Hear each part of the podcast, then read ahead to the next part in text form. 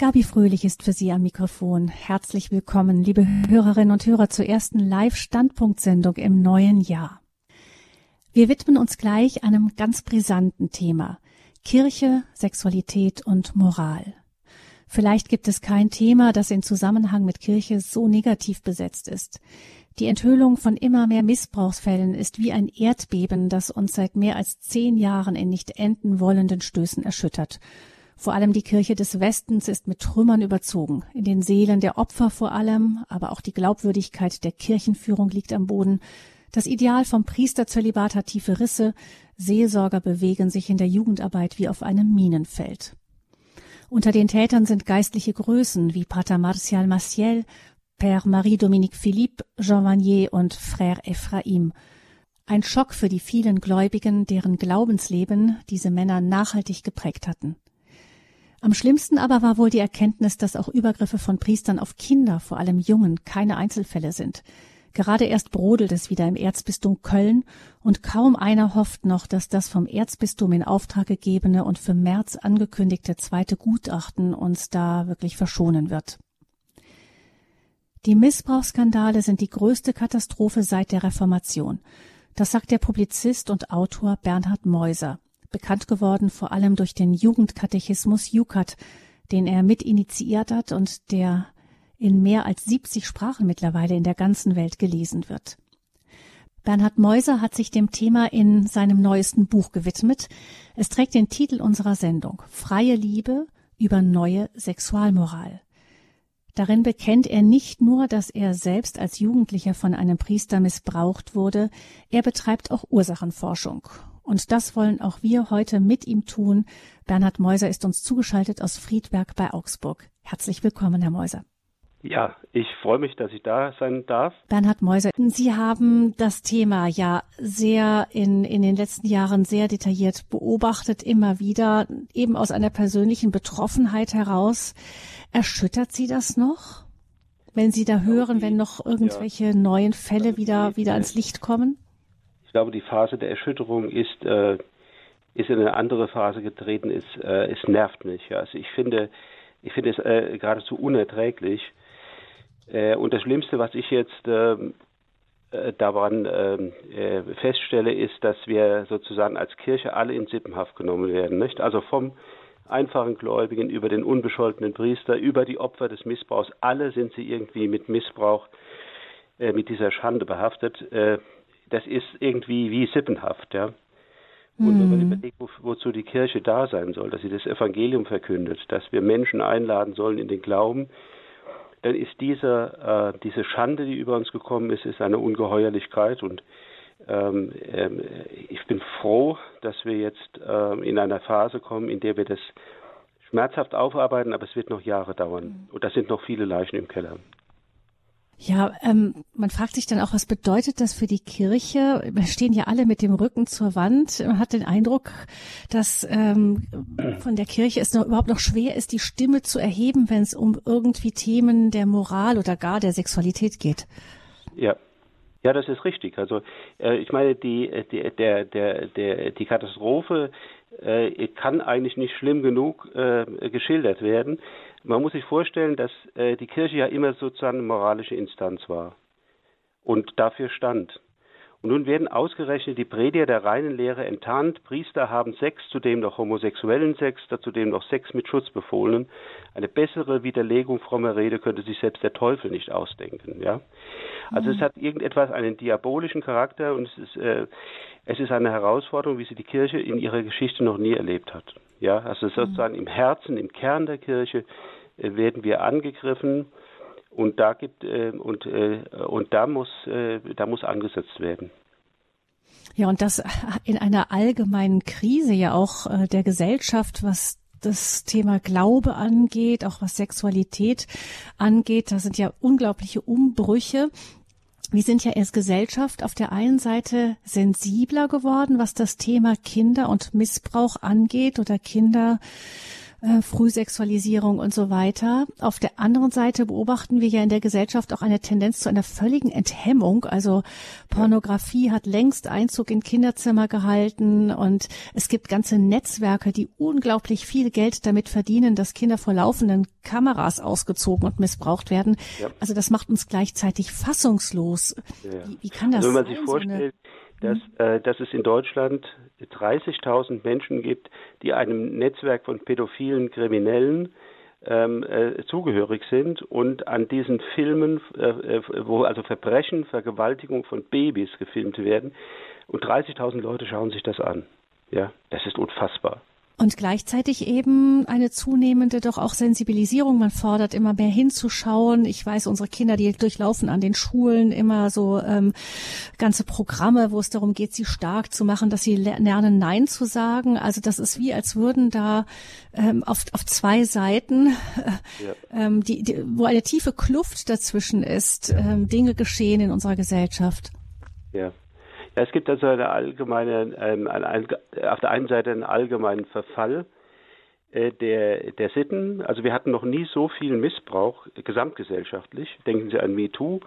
In, äh, in, wo man also nur hinschaut, in jedem äh, zweiten Orchester, am Theater, äh, in, in, beim Yoga, äh, überall, ja, äh, beim, beim Sport, beim Spitzensport, überall Missbrauch, Missbrauch, Missbrauch.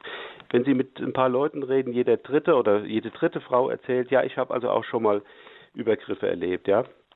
Gleichzeitig gibt es die andere Tendenz, ja. Wir, wir, wir, glaub, wir denken, wir sind immer noch im Horizont der sexuellen Revolution und äh, und viele fordern, äh, dass man eben ähm, äh, einfach ähm, das, das Begehren, die Lust ähm, also feiern soll und feiern muss und äh, dass man nicht äh, skeptisch da drauf schauen soll.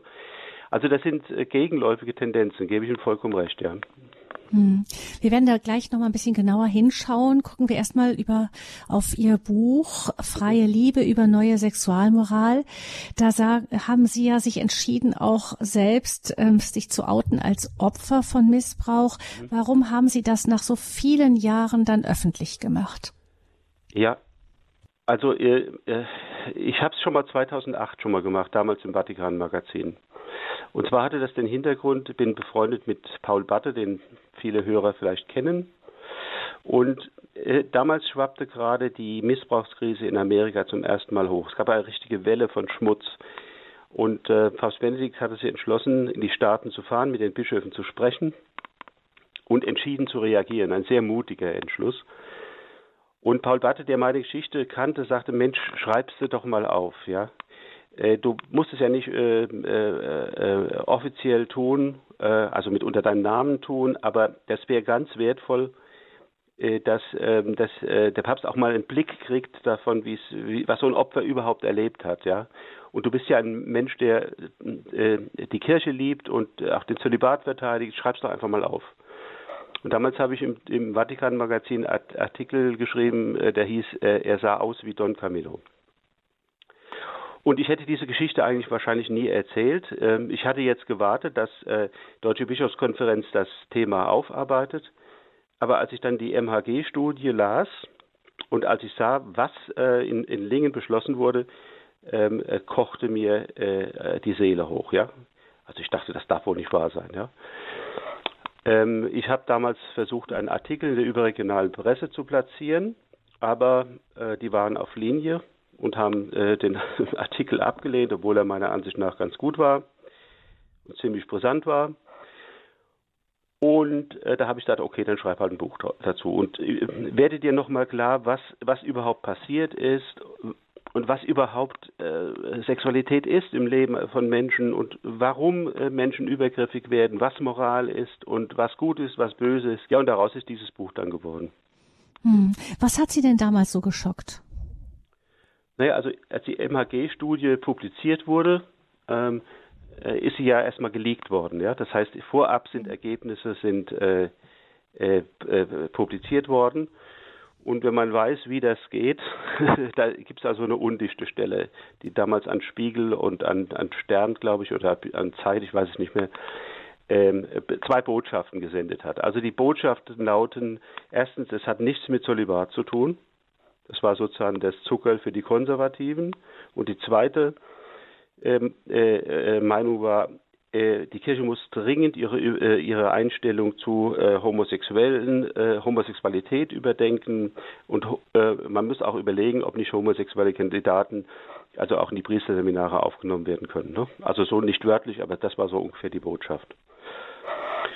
Und nun hatte ich aber gerade äh, selber erlebt, was, äh, was, was Missbrauch durch eine, einen homosexuellen Priester bedeutet. Und äh, ich war einfach äh, dann äh, einfach geschockt, dass man dann also dann einen synodalen Weg ausgerufen hat und dann statt jetzt äh, an, an, an, an den Kern der Sache zu gehen, mal die Täter anzuschauen, mal die Strukturen anzuschauen, unter denen sie übergriffig werden, stattdessen ruft man zu einer allgemeinen neuen Sexualmoral auf. Nicht also ist ja völlig völliger Quatsch, ja, was was nutzt eine allgemeine Sexualmoral? um, äh, um äh, Missbrauch zu. Das kann ich mit jeder Moral machen. Jeder anständige Mensch weiß, dass das, dass das ein Verbrechen ist, ja. Mhm. Also das hat mich sehr, sehr gewundert und ich, äh, und je länger ich mir die Sache anschaute, desto äh, entschlossener wurde ich, das, äh, äh, da sozusagen in den Widerstand zu gehen. Hm. Sie haben also dieses Buch geschrieben und sind da auch, ähm, haben eben auch beschrieben, was Ihnen als Jugendlicher passiert ist. Vielleicht, weil es einfach doch exemplarisch ist, sagen. Sie uns nochmal in kurzen Zügen, wie es damals überhaupt zu Ihrer, dem Missbrauch ja. bei Ihnen persönlich kommen konnte. Ja. Ja, und äh, ja, ich sage das kurz, äh, will es kurz andeuten und auch äh, sagen, warum äh, das nicht, äh, nicht untypisch ist. Ähm, ähm, von meiner Familie her war es so, dass ähm, ich der älteste von vier Kindern war. Meine Mutter hatte vorher eine Totgeburt und mein Vater war aus dem Krieg nach Hause gekommen, äh, äh hatte auch sicherlich Traumen äh, mit nach Hause gebracht. Und meine Mutter hatte nach der Totgeburt war ich ihr äh, Liebstes, ja. Und sie hat wahrscheinlich mit größerer Liebe und Zärtlichkeit auf mich geschaut als auf ihren Mann. Daraus hat sich so eine Art Eifersuchtsdrama ergeben und äh, mein Vater wurde ge gewalttätig über, gegenüber mir. Deshalb nahm ich meine Mutter aus dem Haus und dachte, sie bringt mich in Sicherheit ins Pfarrhaus. Und dort habe ich einen äh, überaus väterlichen Menschen erlebt, äh, der äh, also unglaublich ähm, äh, mich gehoben und äh, beachtet und wertgeschätzt hat und weiß der Kuckuck was. Und das ging so lange gut, bis ich merkte, dass da noch eine andere Agenda im Spiel war. Und äh, ich habe das Kapitel in meinem Buch genannt, ein Vater darf alles sein, nur nicht geil auf sein Kind. Ja. Und als mir das dann passierte, das war unglaublich dramatisch äh, für mich. Ja, ich äh, stand zitternd in der Tür, habe mich da befreit aus der Umklammerung von diesem Mann, habe ihn rausgeschmissen aus dem Zimmer, wohnte aber im Pfarrhaus, hatte keine Worte dafür, wusste nicht, was das ist, äh, konnte mir überhaupt keine Vorstellung machen, nur un äh, unglaublichen Ekel, Abscheu ähm, äh, zugleich ähm, das Gefühl, nirgendwo hingehen zu können, mit niemand reden zu können, keine Worte dafür zu haben und so weiter. Und äh, zugleich gab es auch ein Drama für ihn, nicht? Also er, er hat natürlich gewusst, mein Missbrauchstäter, was da passiert ist, und er äh, glaube, er wollte das in Dankesschuld, er wollte das, er wollte seine Schuld abtragen mit Geld und mit Unterstützung und mit weiß der Kuckuck. Ja, ich habe das angenommen, äh, weil ich auch nicht raus konnte aus dieser Dankesfalle. Und so hat sich ein, ein Drama ergeben, das, von dem ich mich also erst äh, ja, 15 Jahre später richtig befreien konnte. Hm. Also, aber ich meine, wenn man hört, bei Ihnen, Sie haben den Täter damals sogar rausgeworfen, bei anderen Jungen ist es ja über langen Zeitraum, also noch, noch viel intensiver gewesen, der Missbrauch. Ähm, das heißt aber ähm, wirklich auch allein ein Kind dieser Situation auszusetzen, auch mit diesem emotionalen Druck dann hinterher, dann mit den, äh, den Gefühlen des, des Täters umzugehen und so, das, das alleine kann wirklich vernichtend wirken. Ja, das kann, äh, das kann sehr, sehr schlimm sein. Äh, vor allem, weil, weil diese, diese merkwürdigen Beziehungen ja oft sehr lange äh, so miteinander verklammert sind, ja. Ja, mhm. und, und äh, dieser, der, der Einfluss von Tätern über länge, längere Zeitraum. Das ist so, in meinem Fall war es einfach eine permanente Angst vor Schmusereien, ja, vor Versuchen äh, zu um, umarmen, die Hände, also Autofahrten, Beine wegtun, damit äh, da keine Hände irgendwo hinkommen und so weiter. Ne? Hm. Also äh, es war ein Leben, äh, Leben in Angst und ein Leben in einer irrealen Welt. Ich bin, es hatte bei mir jetzt, ich kann nur eben von mir sprechen, den Effekt, dass ich über lange Zeit nicht äh, nicht alleine mit einem Menschen in einem Zimmer sein konnte, dass mich niemand anvertrauen konnte, dass ich abgelehnt habe, Lehrer zu haben, habe alles selber machen wollen, habe äh, da, ja also äh, jedenfalls es geht sehr tief und es geht sehr sehr mhm. lange und man muss man braucht eine Menge Zeit, eine Menge Hilfe und auch eine Menge Glück und eine Menge Segen, damit man da rauskommt. Mhm. Andere haben über solche Erfahrungen wirklich ihren Glauben verloren, die Beziehung zur Kirche sowieso. Ähm, für Sie, Sie, Sie haben den Jukat später geschrieben. Wie konnten Sie dann doch am Ende das so trennen? Ja. Ja, es, äh, also ich äh, bin äh, ich bin Gott unglaublich dankbar, dass er mich lange geführt hat. Ja, ich war äh, viel, äh, ich war lange in einem tiefen Zwiespalt. Ich bin aus dieser ganzen Sache sexsüchtig rausgekommen, muss ich einfach so offen sagen. Äh, das musste alles geheilt werden. Wichtiges Element war, dass es, äh, dass es das Sakrament der Beichte gab. Ich habe lange Jahre auch äh, wir, oberflächlich gebeichtet, aber immerhin mir wurde der Mund geöffnet und ich habe Glück gehabt, dass ich andere Menschen gefunden habe, die äh, mich durchschaut haben, die mir auf den Kopf zugesagt haben, was mit mir los ist. Also dieses, äh, dieses überhaupt reden können, ja, das ist eine ganz, äh, ganz lange, schwieriger Prozess. Und ähm, ja, ich habe das irgendwie glücklich verarbeitet, auch in der Ehe, drei Kinder, mittlerweile zwei, demnächst vier Enkel. Ähm, aber ich bin nochmal äh, mit über 60, ja, also bin jetzt 67, habe ich mir nochmal äh, mit, mit einem Psychotherapeuten ähm, äh, die Sache nochmal aufgearbeitet, weil ich lange, lange, lange das Kind, äh, das ich war, nicht annehmen konnte, ja. Also ich habe immer gedacht, mein Leben fängt mit 30 an. Ja? Ich konnte den Bernhard, der davor war, nicht lieben, ja. Und äh, mhm. ich konnte vor allem, ich konnte auch, äh, ich konnte keine Geschenke annehmen, ja. Also ich konnte, konnte, ich wollte nicht, nicht beschenkt werden, ja. Ja, alles selber machen, ja. Und das ist natürlich, wenn man selbst wenn man Glauben hat, wenn man sich nicht beschenken lässt, dann kann man ja auch Gott nicht an sich ranlassen, ja. Das geht also sehr tief. Und äh, Gott sei Dank habe ich sehr schöne Erfahrungen gemacht, auch in Tessé oder an anderen Orten und mit anderen, mit geistlichen Begleitern. Und ja, also ich bin sehr dankbar, dass das äh, irgendwie gut ging. Hm. Das geht sehr tief, sagen Sie, und das ist auch das, was andere Opfer berichten, was wahrscheinlich auch ähm, ähm, Außenstehenden erst so nach und nach dämmert, wie tief eben Missbrauch Spuren hinterlässt. Sie haben damals geglaubt, erstmal, dass nur Sie so etwas erlebten. Ja. Würden Sie heute sagen, dass doch Ihr Fall relativ irgendwie doch typisch war? Ja, also er war, äh, also ich habe das mit Fachleuten besprochen, mit anderen Opfern besprochen. Und das hängt ein Stück weit zusammen mit dem, was Sexualität überhaupt ist, ja. Also Sexualität ist etwas, was in, Gesamt, in die gesamte Persönlichkeit rein, äh, rein. Und es hat eine, es gibt eine innere Sinnstruktur in der Sexualität, ja. Äh, also sag mal, äh, eine, eine, eine, Frau hat irgendetwas in sich, äh, das in, in, einem Reifungsprozess das Mütterliche hervorbringt, ja. Ob sie jetzt konkret Mutter werden oder ob sie in anderer Weise das entfalten. Und äh, ein Mann hat auch, ähm, er bleibt ewig infantil, wenn nicht ähm, irgendwie ein Moment des Väterlichen rauskommt.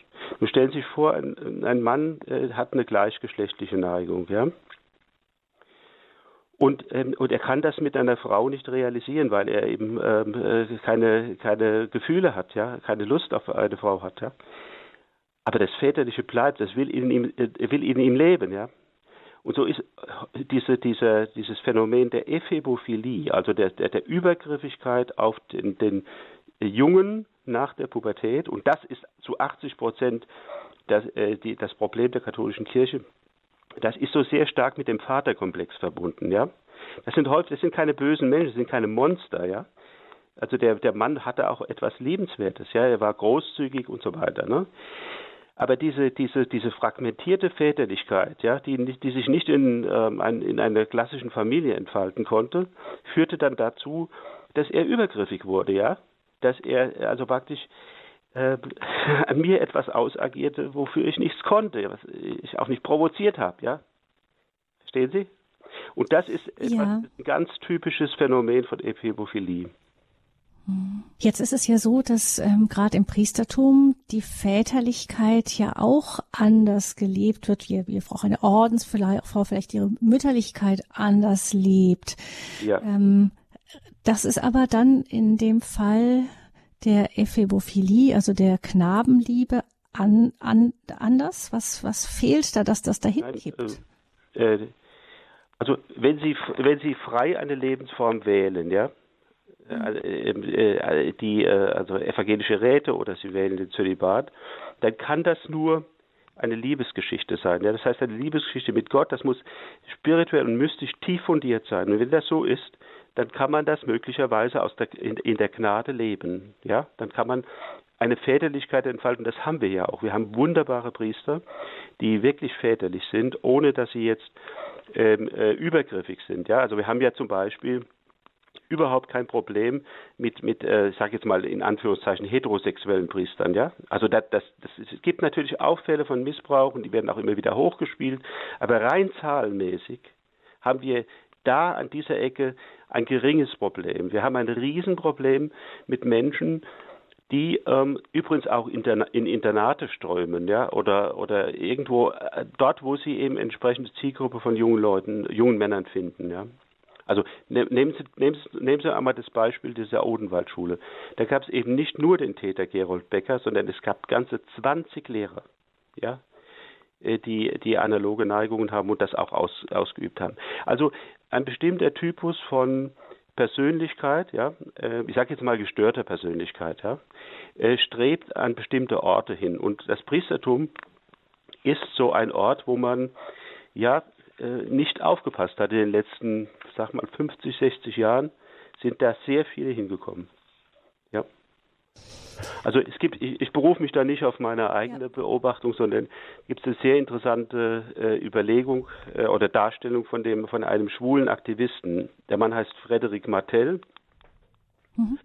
Und er ist also mit, mit einer ganzen Reihe von Rechercheuren sind die auf dem Vatikan los, ja und sind dort aber nett empfangen worden. Äh, der Martell durfte sogar in Casa Santa Marta leben, also wo der Papst lebt, äh, wohnen. Er ist von Bischöfen, Kardinälen empfangen worden. Die haben ihn freimütig empfangen und er hat dann ein, ein, ein ganz unsägliches Skandalbuch äh, geschrieben, aber ein Buch, das natürlich im Kern stimmt, ja.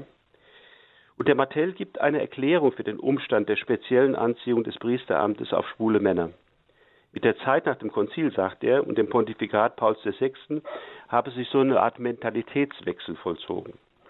Das mit dem Zölibat verbundene Priestertum sei mit dem Aufkommen der sexuellen Revolution zunehmend unattraktiv für heterosexuelle Männer geworden. Zugleich habe die Ästhetik des Liturgischen und der Machtbonus des Amtes eine starke Anziehung auf junge, fromme, der Kirche verbundene Männer äh, ausgeübt die im Grunde keusch leben wollten und in diesem Kontext nach einer sozialen Rolle suchten. Mit der Wahl des Priesteramtes sei man auch gleich der peinlichen Frage enthoben worden, warum bist du nicht verheiratet, warum hast du keine Familie? Und in dieser Perspektive erschien das zölibatäre Priestertum plötzlich weniger eine Berufung zu radikaler Ganzhingabe als eine ideale Existenzform für Homosexuelle, die ihre Neigung wegdrücken mochten, statt sie frei auszuleben. Für sie machte der, mochte der Zölibat auf den ersten Blick keine Mühe und kein Opfer, sondern eine Art Natürlichkeit darstellen, vielleicht sogar ein Rettungsanker, um nicht in einer Flut verwirrender Gefühle für sich selbst und andere unterzugehen. So schildert der Mattel das. Und da ist was dran. Hm. Sie haben vorhin aber auch gesagt, Eben, es gibt ja die, die ganze Schar von Priestern, die eben mit ganz lauteren, auch, auch klaren Absichten ins Priestertum gegangen sind, die ähm, sich jetzt auch konfrontiert sehen mit ständigen Verdächtigungen. Ich kenne einen Priester zum Beispiel, der sagt, er kann jetzt nicht mal mehr sein Messdiener ein Kreuzchen auf die Stirn mal mit dem Daumen, weil das ist alles schon zu viel. Da, ja. da ist man sofort schon auf der Abschussliste. Ja. Das heißt, ähm, das Ganze hat ja auch dramatische Auswirkungen dann auch für, für all die anderen, dass man da einfach so weggeschaut hat, so lange Zeit, auch auf diese ja. Tendenzen, die Sie gerade eben schildern. Ja, also ich, äh, ich wundere mich, dass, ähm, dass äh, nicht viele Priester einen Aufstand gegen ihre Bischöfe gemacht haben, ja. Also äh, da ist so viel äh, weggedrückt worden und weggesteckt worden. Und das geht einfach zu Lasten dieser, dieser anständigen Priester. Es gibt übrigens äh, großartige homosexuelle Priester. Ich kenne auch eine Reihe von, das sind wirklich gute Leute, die leben auch keusch, ja. Aber es gibt eben auch eine ganze Reihe von solchen, die eben halt übergriffig wurden. Und, äh, und ich kann das kaum verstehen, ähm, äh, dass äh, die, Priester da so äh, geduldig ähm, auf ihre Hirten geschaut haben. Was wäre denn ihrer, nach Ihrer Ansicht die Konsequenz aus diesen ganzen Erkenntnissen, die uns da jetzt wirklich ähm, vernichtend überflutet haben? Ja, also zunächst einmal ähm, äh, gehen Sie mal davon aus, dass äh, in den meisten, äh, ist es, in, ich sage mal in allen Diözesen solche Fälle gab, ja, und dass äh, sehr viele äh, der Bischöfe, die jetzt heute nicht mehr im Amt sind, äh, betroffen waren. Also die, die, der klassische Fall war wohl, äh, der Generalvikar kommt zum Bischof und erzählt dem Bischof, ja, da haben wir ein Problem, mit, mit wem, ja, das und das und so. Dann fragt der Bischof, weiß schon jemand davon, wissen, weiß die Gemeinde davon, weiß die Pfarrei davon? Nein, die Pfarrei weiß nicht, aber da sind Probleme und Fälle und so aufgetreten. Äh, machen Sie sich keine Sorgen, ich regle das schon, da. So, damit vergaß der Bischof das faktisch waren beide zu Komplizen, Komplizen geworden. Sie haben nicht, nicht die Tragweite der, der Fälle erkannt. Es, gibt, es gab äh, äh, Gründe, Immunisierungsstrategien, warum man das nicht äh, wahrnahm. Ja? Aber äh, faktisch, wenn Sie immer mal genau hinschaut, Sie hätten die, die, Täter anzeigen müssen und hätten sorgen müssen, dass sie vor Gericht kommen. Ja? Das haben sie halt nicht getan. Gut, jetzt muss man diese, die Vergangenheit natürlich erstmal aufarbeiten, das ist klar. Und man muss, äh, man muss äh, zukünftig schauen, dass die richtigen Leute ins Amt kommen. Ja? Und ich kann Ihnen das nicht sagen, wie man das macht, ja. Aber es muss verhindert werden, dass, äh, dass dieser Typus, den man klar erkennen und beschreiben muss, dass der ins Amt kommt, ja. Haben Sie denn das Gefühl, dass es da inzwischen auch eine Sensibilisierung gibt zu dem Thema? Nicht bei allen Bischöfen. Hm. Also ich glaube schon, äh, äh, dass es eine ganze Reihe von Bischöfen, übrigens haben ja auch, äh, hatte auch der eine oder andere Bischof mir selbst geschrieben, hat das bestätigt, was ich im Buch geschrieben habe. Aber ich denke mal, es gibt halt eben auch, äh, auch Seilschaften, auch Formen des Vertuschens und Deckens. Hm. Wir sprechen mit dem Publizist und Buchautor Bernhard Meuser über das Thema freie Liebe, Sex, neue Sexualmoral hier in der Standpunktsendung bei Radio Horeb. Es ist so ein bisschen ähm, ja etwas gegen den Strich gebürstet, was Bernhard Meuser uns sagt, was äh, die Aufarbeitung auch der der Missbrauchsfälle angeht. Also im Grunde eine eine tiefes Hineinschauen der Kirche in Neigung, in in, in das, wer kommt überhaupt ins Priesteramt. Da sagen Sie, Herr Meuser, da müssen wir nochmal lernen, noch genauer hinzuschauen. Wir werden später in dieser Sendung auch noch genauer sprechen über das Thema Sexualmoral in einem etwas globaleren Sinn noch. Vielleicht Sie persönlich, haben Sie sich eigentlich jemals einem Opferverband angeschlossen? Es gibt ja auch immer wieder Opferverbände, die auch mit eingeschaltet werden, um das Thema Missbrauch aufzuarbeiten. Nein, das habe ich nicht gemacht. Hatte also kein Bedürfnis dazu. Kenne natürlich Opfer ganze Reihe von Opfern. Aber ich bin erstens kein Vereins- oder Verbandsmensch, war mir, lag mir immer fern. Ähm, äh, andererseits sehe ich das nicht auch, sehe ich das auch nicht ohne Kritik, ja. Hm. Solche und solche, nicht? die also ihre Opfer, ihr, ihr Opferdasein benutzen, um die Kirche zu beschädigen. Wahrscheinlich auch, weil sie halt selber traumatisiert sind. Das liegt hm. mir fern. Ich habe auch keine finanziellen Interessen. Ähm, ähm, ja, nein, äh, habe ich nicht. Was, was würden Sie denn sagen, ist wesentlich wichtig für Opfer von Missbrauch? Ja, für, für Opfer ist erstmal wichtig, dass sie, dass sie sprechen können, dass sie angehört werden, dass sie das Gefühl haben, sie sind im Herzen der Kirche, denn viele Opfer beschuldigen sich natürlich äh, auch selber. Das ist so ein Psycho psychischer Mechanismus. Und ähm, ja, sie müssen halt das Gefühl haben, oder ich kann, ich, ich, kann nicht für andere sprechen, ich kann nur für mich sprechen. Ich wünsche, dass das einfach nicht mehr passiert. Das ist, meine, das ist mein Wunsch. Das, das, darum habe ich das Buch geschrieben, ja, weil ich es einfach unsäglich finde, sozusagen über, über die Sexualmoral schlechthin zu sprechen, als sei das ein, ein, ein, ein Phänomen oder ein, eine Folge von Sexualmoral oder von Machtstreben von Klerikern oder weiß der Kuckuck was, ja. Das hat alles mit der Sache gar nichts zu tun. Wir brauchen äh, Gespräche über eine neue Sexualmoral, ja. Wir müssen äh, da nochmal äh, gut hin, hinschauen, wie wir Menschen helfen, auch ihre Sexualität zu integrieren. Aber das hat mit dem Missbrauchsskandal gar nichts zu tun. Also es braucht keine Veränderung in dem Glauben, was wir über Sexualität glauben, sagen Sie, sondern ähm, eher eben das Hinschauen von Strukturen, von ähm, Umfeldern, aus denen heraus solche Missbräuche geschehen. Ja, genau. Mhm.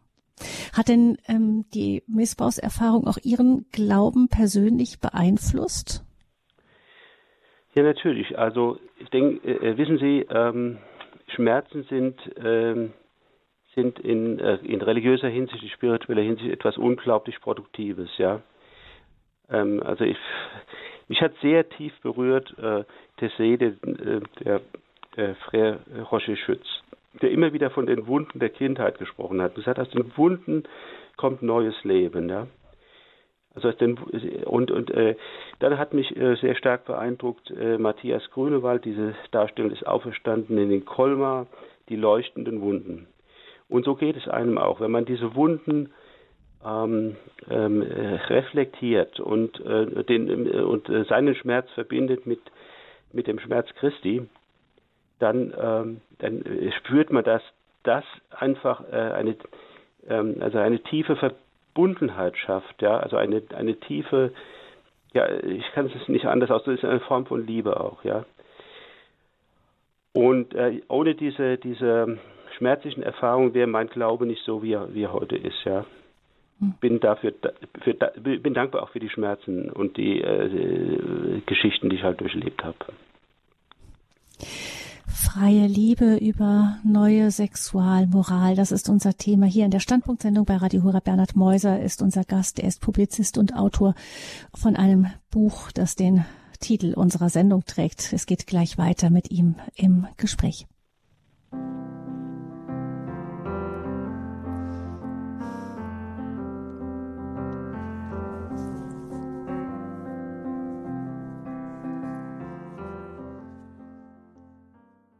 Sie hören die Standpunktsendung bei Radio Hureb. Wir sind im Gespräch mit dem Publizisten und Erfolgsautor Bernhard Meuser, der ein Buch geschrieben hat über freie Liebe, neue Sexualmoral. Das ist das Thema auch dieser Sendung. Es geht um Missbrauch in der Kirche und wir schauen auch nach den Ursachen. Wir schauen auch in die Gesellschaft hinein. Was glauben wir heute über Sexualität und was hat die Kirche in dem ganzen Schlamassel, in dem wir uns da befinden, uns zu dem Thema überhaupt noch zu sagen?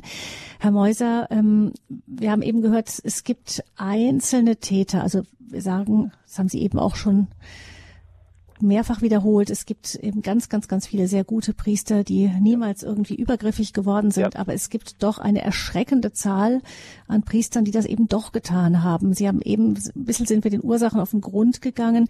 Es sind einzelne darf Täter, ich noch mal aber irgend... kurz noch mal, ja? Darf ich Sie noch mal kurz unterbrechen? Also man Ja. muss einfach, wenn man die Zahlen ein bisschen anschaut, unterscheiden. Also Missbrauchstäter haben häufig sehr viele Opfer. Ja, also es kann sein, dass ein Missbrauchstäter 100 oder mehr Opfer hat. Ja, Hm. das muss nicht sein, aber ähm, die Zahl, äh, die die die äh, faktische Zahl ist nicht so groß, ja. Also nicht, nicht, dass man denkt, also jeder äh, dritte Priester oder so weiter, ne? Sondern es sind also, wenn solche Täter mit einem solchen Charakterprofil ins Amt kommen, kann es sein, dass sie sehr viele Opfer haben. Hm. Also es sind einzelne, aber irgendwie ähneln sich die Fälle ja oft. Also wir haben hier mehrere Varianten. Auf der einen Seite gibt es auch Beziehungen zu Frauen, die Ja. dann im- immer versteckt stattfinden, immer wieder auch im Umfeld der geistlichen Begleitung. Da ist auffällig, Ja. dass sich da oft um charismatische Persönlichkeiten handelt.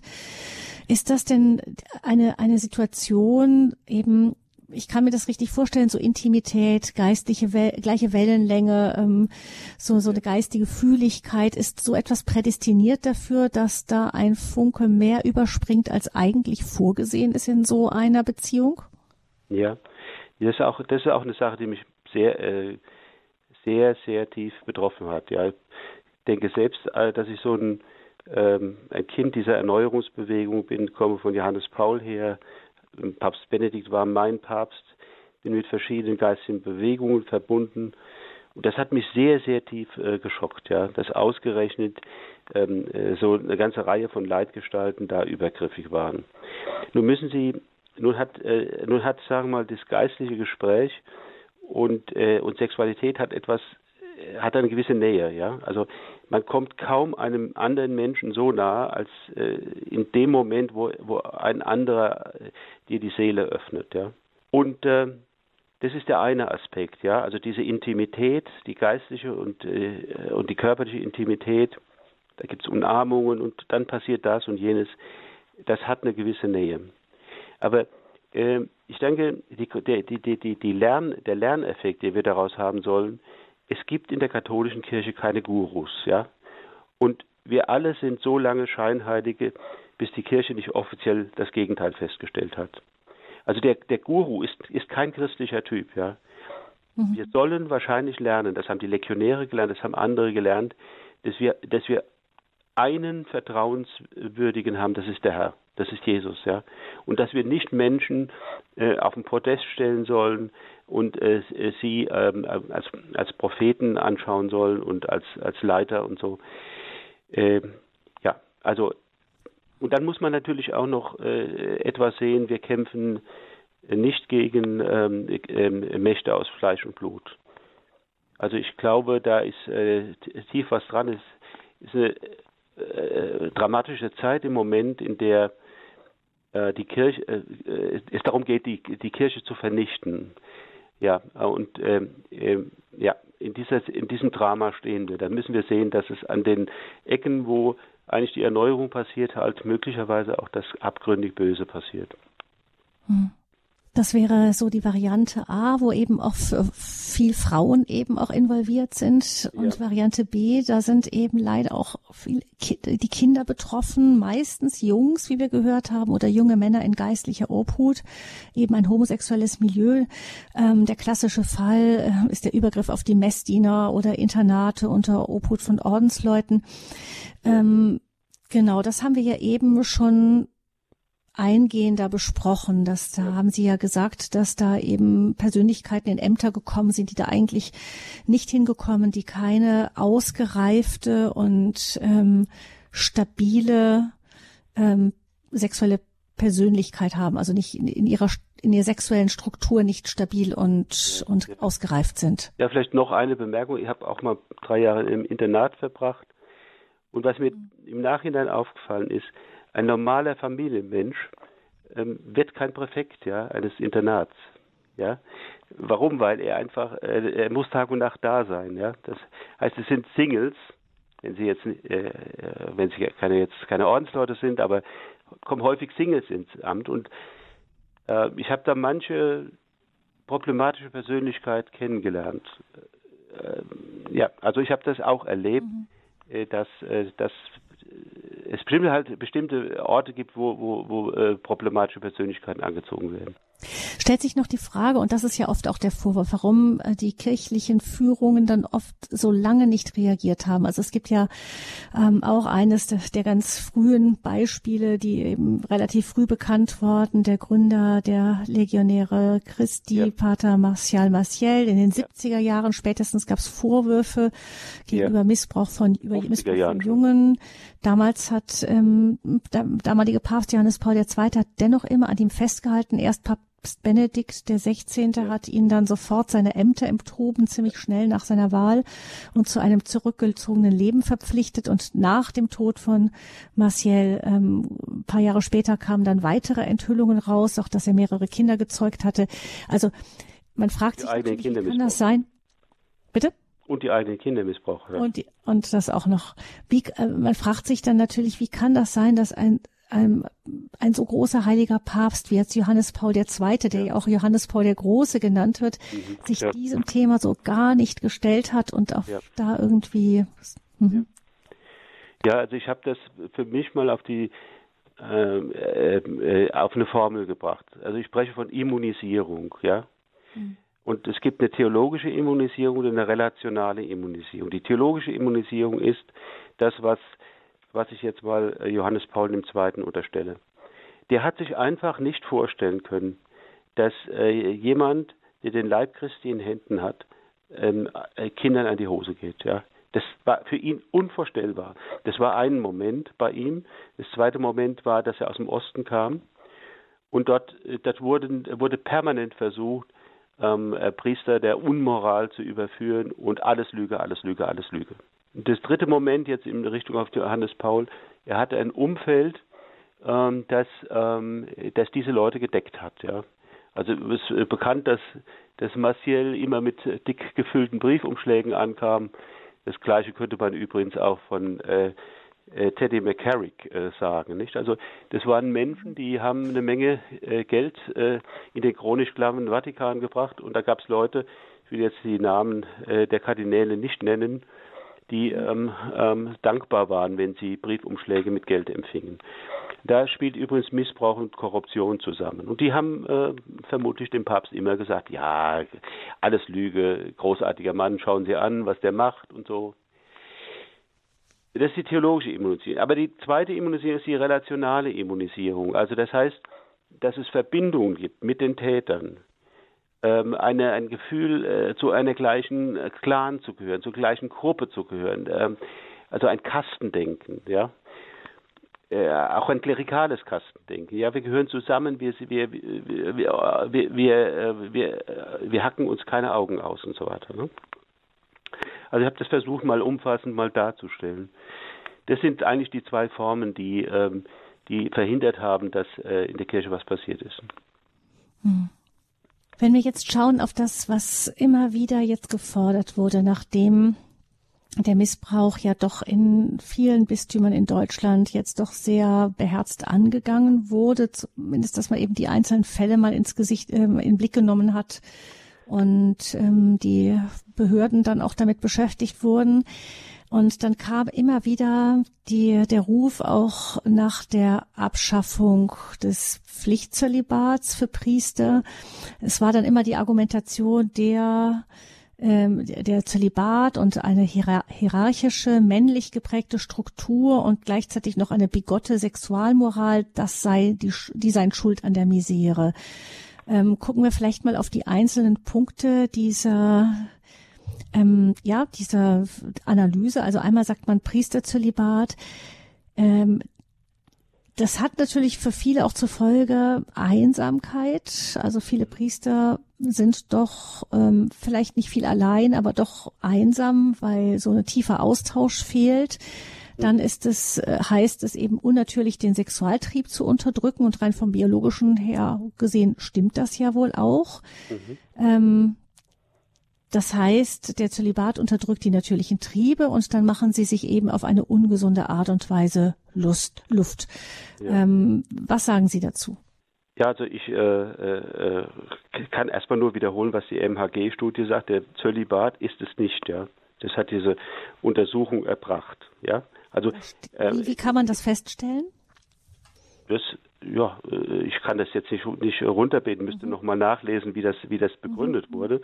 Aber jedenfalls rein zahlenmäßig ist die Zahl der Übergriffe von heterosexuellen äh, geneigten Priestern auf, ähm, auf ähm, Frauen und Mädels, ja, unterhalb mhm. der gesellschaftlichen Zahlen, ja. Also okay. spielt faktisch keine Rolle. Man kann also sagen, das ist äh, das ist nicht der, der Fall. Aber natürlich gibt es, äh, das weiß jeder, der ein bisschen sich in der Szene, es gibt wahre Priester-Tragödien. Äh, Tragödien der Einsamkeit, der Überforderung, äh, der, des Abschieds von einem äh, Ideal.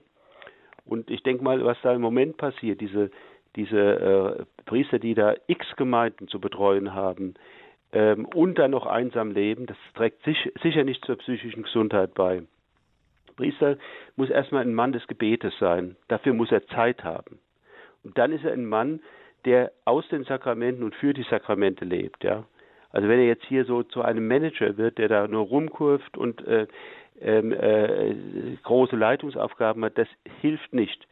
Und in diesem Zusammenhang mit dieser, mit dieser äh, äh, Kleruskrise hat mich nichts mehr geschockt als die Pastoralstudie von 2015. Da kamen zwei erschütternde Zahlen raus. Ja. Da kam raus, 50 Prozent der Priester beten einmal oder weniger am Tag. Einmal oder weniger am Tag. 50 Prozent. Und gehen einmal oder weniger im Jahr zur Beichte. Wenn, das, wenn man das anschaut, dann muss man das Offenbarungseid. Diese Leute gehören da nicht hin. Ja? Ich weiß nicht, oder sie sind dahin gekommen oder was auch immer, aber das geht nicht. Ja? Das, das ist völlig unmöglich, so kann man nicht leben. Ja? Das wäre wie, wenn man in einer Ehe leben würde und mit seiner Frau den ganzen Tag kein Wort wechselt. Richtig. Hm. Ja, also ich meine, äh, da, da ist, das sind, ähm, das sind auch tiefe spirituelle Gründe äh, dafür da, dass wir, dass die Kirche so ist, wie sie ist. Ja, sie, sie ist ein verbürgerlichter, äh, in weiten Teilen verbürgerlichte Einrichtung. Ja wir haben wunderbare Gemeinden, wunderbare Priester, aber äh, wenn Sie die in die Fläche schauen, äh, da kann es einem gruseln. Ja?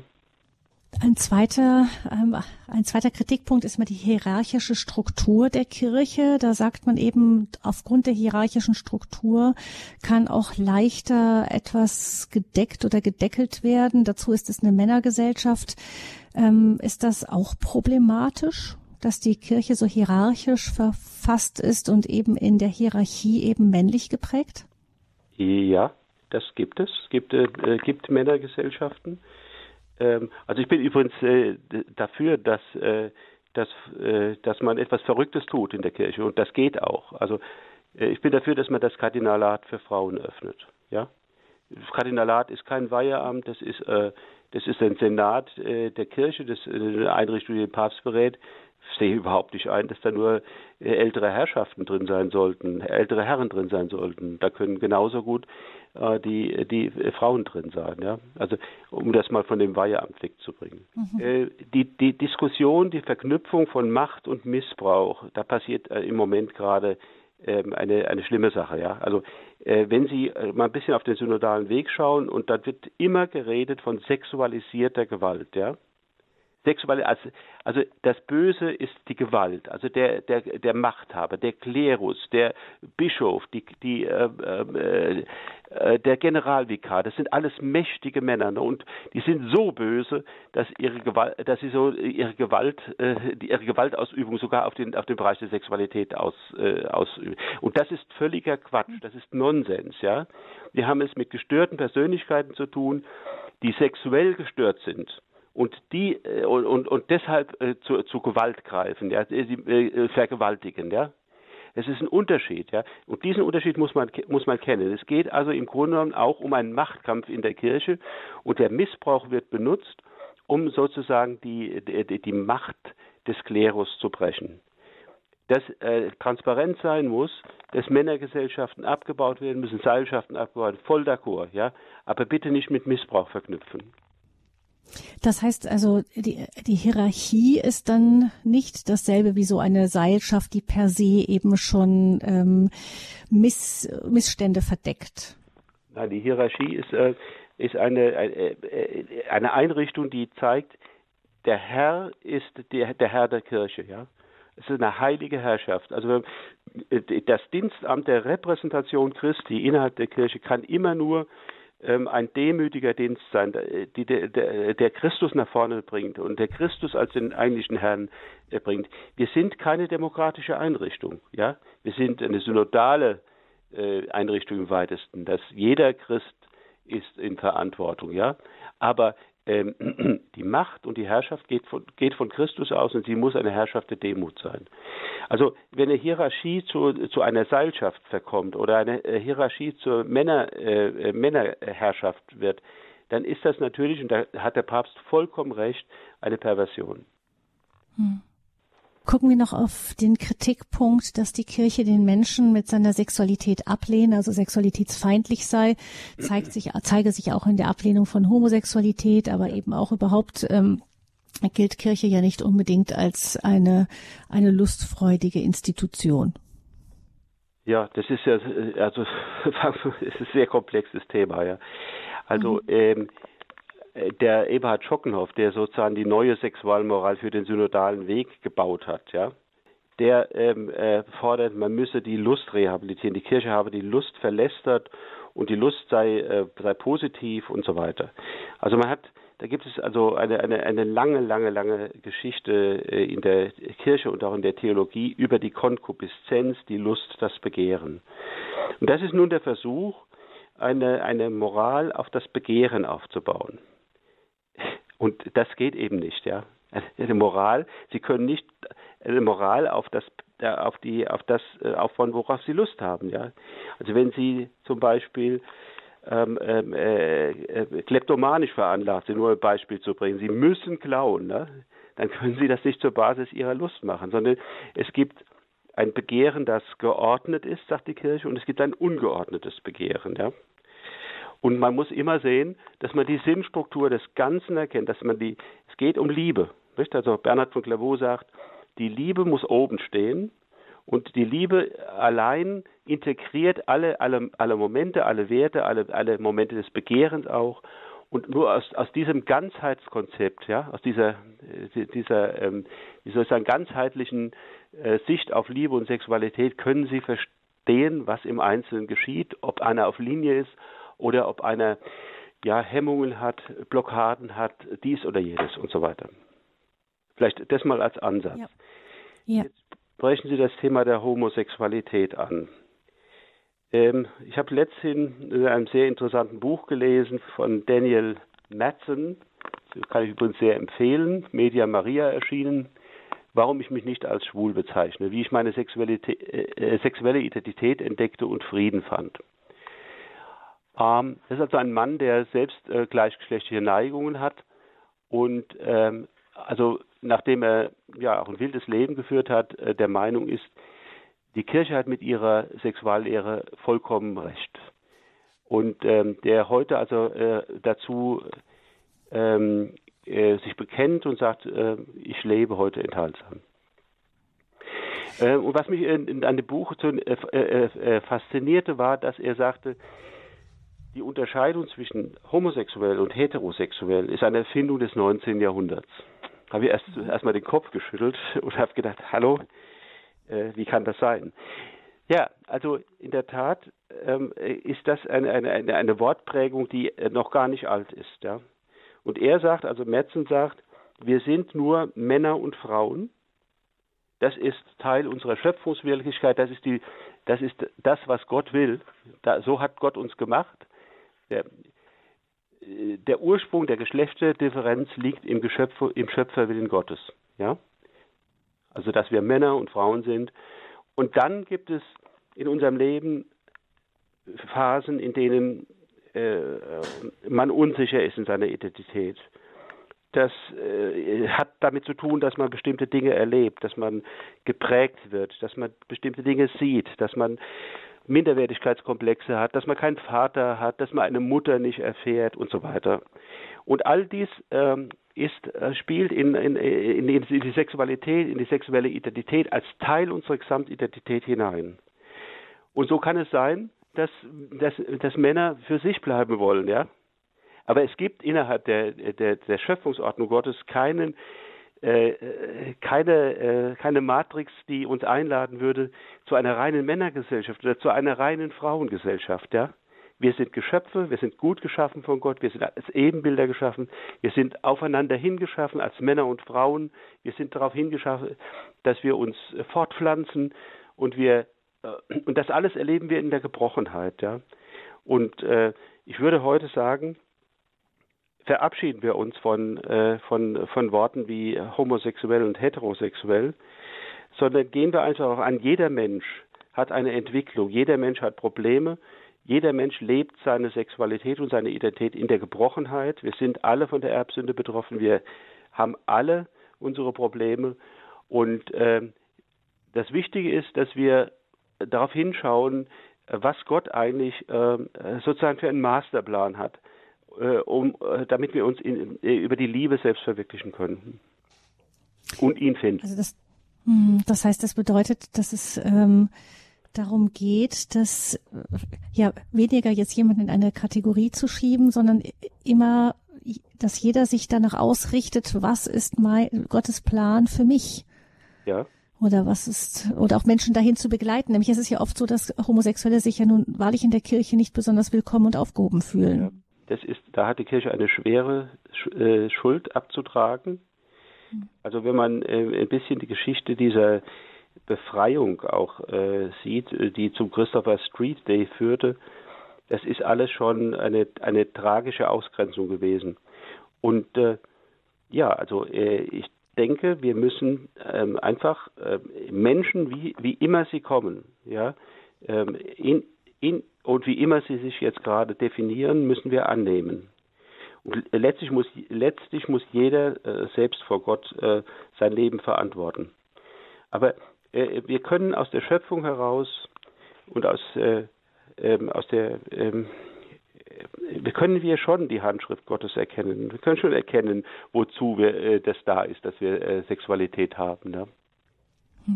Wir sind aber nicht äh, befugt dazu, uns selber zu, äh, also etwa wie Gender sagt, wir haben, äh, wir können selber definieren, was wir sind. Ja? Wir können äh, Nee, wir sind keine geschlechtslosen Wesen, die, die man dann mit irgendeiner anderen Identität überschreiben könnte, sondern wir sind von, von, von, äh, vom Schöpferwillen Gottes her entweder Mann oder Frau und wir finden da die Spur zum Leben oder wir finden sie nicht. Ja.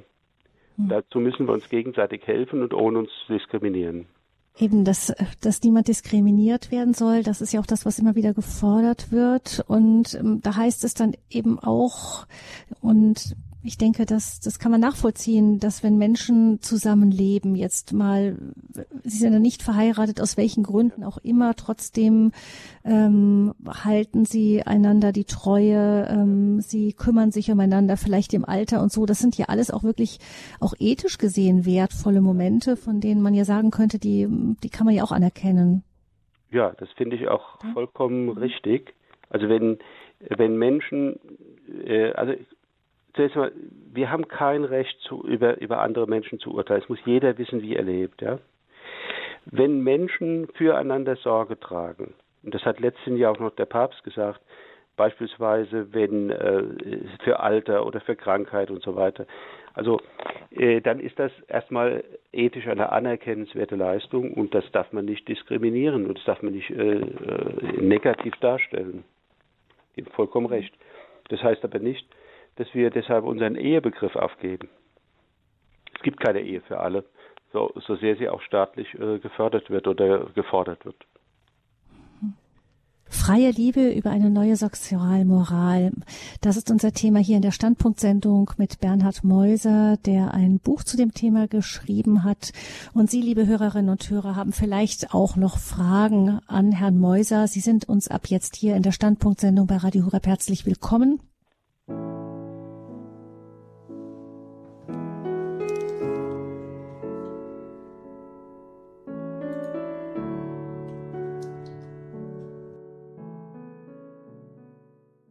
Es geht um Kirche und Sexualmoral, ein brisantes Thema hier in der Standpunktsendung bei Radio Hureb. Unser Gast ist Bernhard Meuser, Publizist und Autor. Er hat ein Buch über das Thema geschrieben. 089 517 008 008 ist die Nummer zur Sendung. Frau Neutzner ruft uns an aus Sachsenheim in Baden-Württemberg. Frau Neutzner, guten Abend. Schönen guten Abend. Ich bin froh und glücklich, dass ich mich an Sie wenden kann. Und ich hoffe, Sie haben äh, das ernst gemeint, wo Sie da sagten, dass Sie äh, diesen synodalen Weg nicht mitgehen wollen. Und äh, wir können, wir sündige Menschen können nicht viel bewegen, aber trotzdem können wir was bewegen.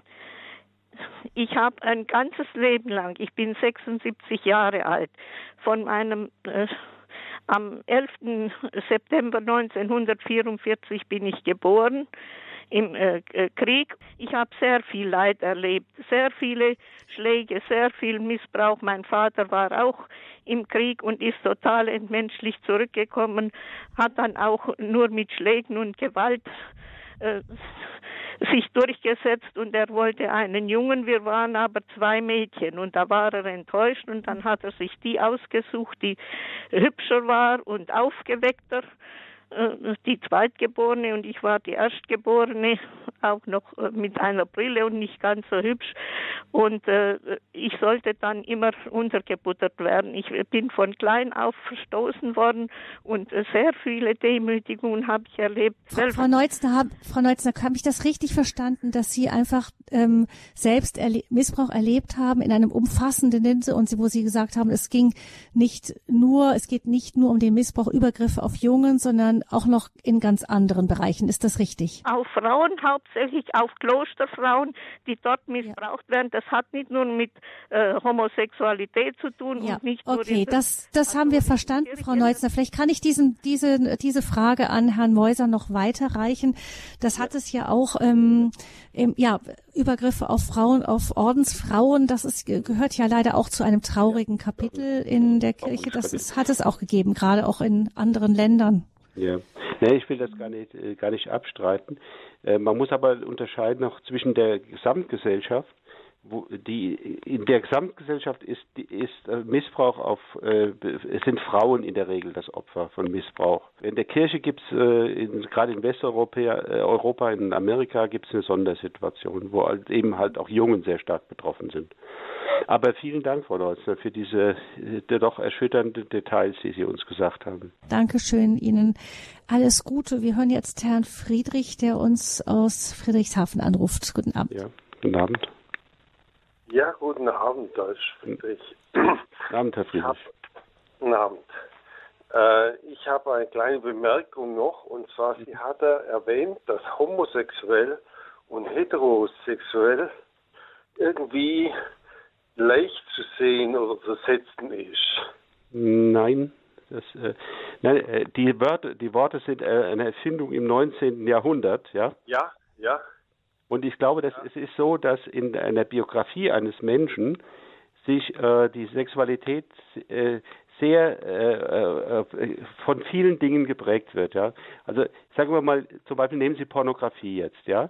Wenn, ja. wenn, wenn Kinder sehr früh mit Pornografie konfrontiert sind und Jungen, dann kann es sein, dass Jungen nie wieder äh, in der Lage sind, ähm, äh, also überhaupt Sehnsucht haben, Hautkontakt mit, mit einem Mädel zu haben, ne? weil sie einfach so äh, geprägt werden, so fixiert werden auf visuelle Sexualität. Ja? Also die Sexualität ist un, unheimlich prägeoffen. Es kann sein, dass sie durch Minderwertigkeitskomplexe nicht dazu kommen, jemand kennenzulernen. Es kann, es kann vieles passieren. Und da gibt es auch Situationen, zum Beispiel junge Mädels äh, schwärmen füreinander und dann, heute würden die meinen, sie seien lesbisch, ja. Aber in Wahrheit ist es eine, eine Entwicklungsphase. Ja, es ist eine Entwicklungsphase. Ja, ja, ja. ja. Verstehen Sie, äh, so ist es gemeint. Ja, was ich aber dazu, äh, ja, äh, äh, zur Erklärung beitragen möchte, ist, ja. dass Papst Benedikt ja in seinem Buch Ein Leben von Peter Seewald geschrieben. Ja äh, erklärt oder halt hinterlässt, dass Homosexualität in Verbindung mit dem Antichristen zu sehen ist. Ja, ja. ja also, Wie sehen Sie dieses, Argument? Äh, äh, Im Moment, äh, lesen Sie mal die Predigt, die Bischof äh, Stefan Oster gehalten hat auf, am Familientag. Die ist auf seiner Homepage. Wo? beim? auf seiner, der Stefan Oster von Passau. Ja, Stefan Oster, ja. Ja, der hat am Weltfamilie, am, am Familie, am Fest der Heiligen Familie eine Predigt ah, ja. gehalten, die sehr viel ähm, äh, Zustimmung, aber auch unglaublichen Widerspruch, also richtigen Shitstorm ausgelöst hat, ja. Und er sagt also, ähm, es gibt man muss mit großer Barmherzigkeit und mit großem Respekt und großer Wertschätzung auf Menschen sehen, wie immer sie äh, sich definieren. Aber, sagte, wir können nicht an dem Umstand vorbeischauen, dass es biblisch gesehen Sünde ist. Ja? Davon müssen wir nicht immer, das müssen wir nicht immer äh, nach vorne stellen, ja, wenn Menschen versuchen, miteinander gut zu sein, ja. Aber ähm, ähm, äh, äh, faktisch äh, sagt die Bibel, äh, also ist die Bibel sehr skeptisch, ja. Ja, ich danke Ihnen, Herr Friedrich, dass Sie das noch angemerkt haben. Äh, Herr Oster, Bischof Oster hat ja auch gesagt, ähm, dass er beeindruckende Menschen kennengelernt hat, die homosexuell empfinden, auch sehr gläubige Menschen. Ähm, die Neigung ist einfach da, sagt er. Menschen finden sich in dieser Neigung, Neigung und haben sie normalerweise nicht gewählt. Also ja. das ist dann muss man noch dazuhören, nicht, dass man sagt auf der einen Seite genau. ja, die Kirche sagt, vielleicht präzisieren Sie noch mal kurz, was in dem Zusammenhang mit Sünde denn gemeint ist.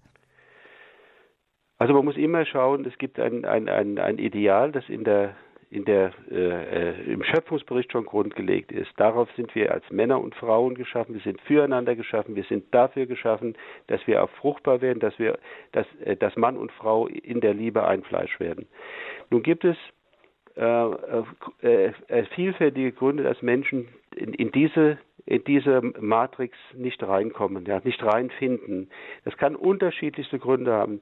Disposition, Geschichte, Biografie, Einflüsse der Eltern, fehlende Einflüsse, Mangel, Irrtum, was auch immer, ja.